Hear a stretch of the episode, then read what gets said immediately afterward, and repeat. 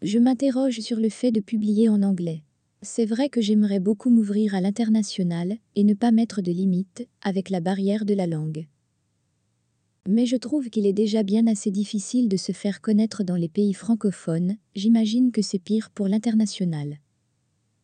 J'ai envie d'être bilingue, j'ai envie d'avoir des clients anglais et américains, ou de partout dans le monde. Peut-être que je devrais suivre mon instinct et foncer? Je me suis déjà tellement compliqué la vie, par le passé que je ne veux plus refaire les mêmes erreurs. Cela ne me demanderait pas beaucoup plus de travail de publier en anglais en réalité donc je peux essayer, et on verra bien, si j'ai des retours. J'ai l'impression que ce n'est pas très cohérent.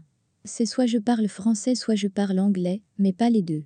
À mon avis, j'ai meilleur temps de m'investir dans une communauté francophone.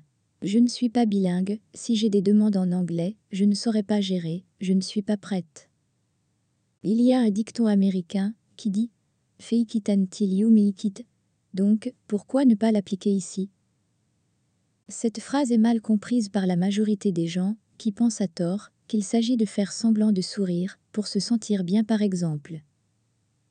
Non, c'est bien plus profond qu'un simple comportement à changer. C'est un concept de vie, un style de vie à adopter afin de devenir la personne que l'on souhaite devenir. À condition de viser la personne que nous sommes en réalité, de ne pas chercher à être quelqu'un d'autre, quelqu'un que nous ne sommes pas véritablement. C'est là toute la subtilité. Car si vous cherchez à fuir qui vous êtes, quoi que vous fassiez, cela est impossible, tout ce que vous obtiendrez c'est de la souffrance. Faire semblant d'être quelqu'un qui est compétent dans un travail et qui ment à tout le monde sur ses compétences dans le but de se faire croire à lui-même qu'il est quelqu'un qu'il n'est pas, c'est très grave et toxique. Cela va à l'encontre du sens de cette phrase. Cette phrase est très vraie dans le sens où parfois, il est nécessaire de faire semblant d'être une personne pour devenir cette personne.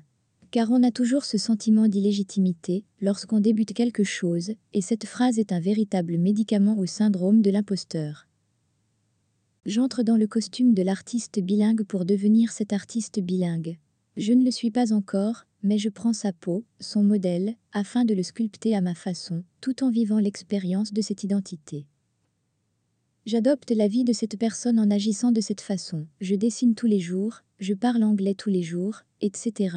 Je fais tout ce que cette personne fait, jusqu'à ce que je sois suffisamment compétente pour vendre mes services en tant qu'artiste bilingue. Il n'y a en réalité aucune autre façon pour atteindre un objectif de vie. Il est en réalité impossible de passer cette étape. On ne devient pas quelqu'un du jour au lendemain. On ne matérialise pas une nouvelle identité en cinq minutes. Comprenez-moi bien, lorsque je dis nouvelle identité, il s'agit d'une transformation, d'une évolution vers plus d'authenticité, ce que l'on fait tout au long de sa vie. Mais lorsqu'on suit ce chemin, il faut se réinventer et passer par des cycles de mue. Lorsqu'on arrive à cette croisée des chemins, on passe par cette faille qui ressemble à un désert aride sans âme qui vive. Il faut trouver en soi la force de résilience qui permet d'accéder à son être véritable, de le nourrir et de le protéger en réalisant des actions qui vont à sa rencontre. Je me dis artiste pour devenir artiste, et je ne suis pas un imposteur, je suis en devenir. Je m'engage ainsi envers moi-même à tenir la promesse que je me suis faite.